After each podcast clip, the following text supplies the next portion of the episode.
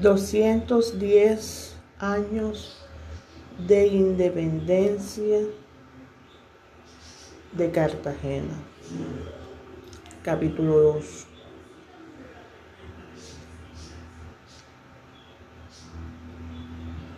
Llevamos 210 años de haber sido declarados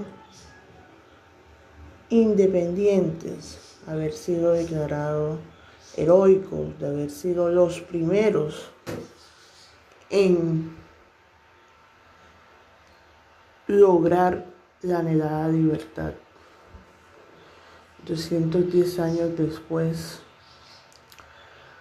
haciendo yo esta reflexión aquí en el lugar donde estoy,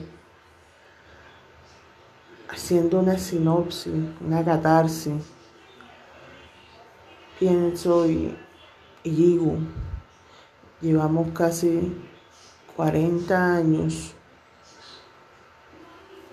de desidia, de humillación, de atentar contra nuestra propia identidad como cartageneros. Cada año, cada gobierno es peor. Cada gobierno se disfraza como el, el vencedor, el salvador, pero a la final lo único que quiere es su propio beneficio y poco a poco se va olvidando la razón por la cual fue elegido. Hoy nuestra querida y adorada heroica, nuestra amada Cartagena la está sumida en la más absoluta pobreza y desigualdad. Pero lo peor de todo es que vemos una cantidad de gente que se rasga las vestiduras, que se extrañan porque en el periódico local sacan una nota, un, un artículo diciendo que aquí se viven con menos de 3 dólares. Por favor, aquí se vive con 2 mil pesos. Y hemos aprendido o nos hemos acostumbrado tanto a eso que ya nos resulta fácil hacerlo. Ya la novedad es de pronto tener 5 mil, tener 10 mil. Cuando tenemos 10 mil, cuando tenemos 5 mil, podemos comprar por lo menos 2 mil pesos de carne molida. ¿Sí? Podemos comprar un frutiño o un polvo de esos con sabor para pasar o bajar el arroz. Entonces, ¿de qué nos extrañamos? ¿Por qué nos rasgamos la vestidura? ¿Qué estás haciendo tú que me escuchas? Porque sé que en algún momento me vas a escuchar para cerrar esa brecha que hay en esta ciudad de desigualdad y pobreza.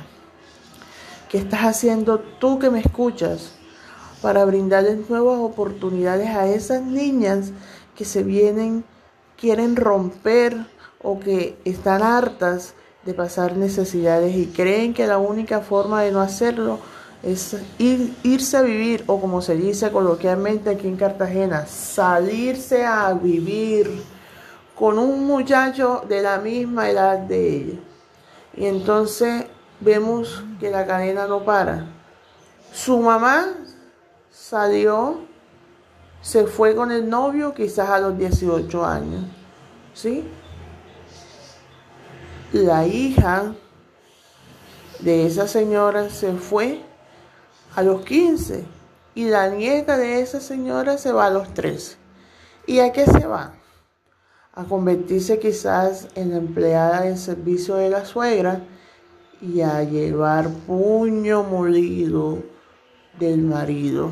Que como decía coloquialmente una tía que en paz descanse, que simplemente es un barrecorredor, mantenido por su mamá, que lo único que puede aspirar es en conseguirse o que alguien le preste una moto para ganarse algo para de pronto darle a la mujer. Aparte de eso, de que seguramente ella, esa niña, debe estar con tres meses de embarazo. aspirando, ¿sí? Que con ir a las famosas madres familia, los hogares de bienestar familiar, y esperar a nacer, que el niño nazca para entrar en familias en acción, esperando una convocatoria. Esa es la triste vida de nuestra amada Cartagena.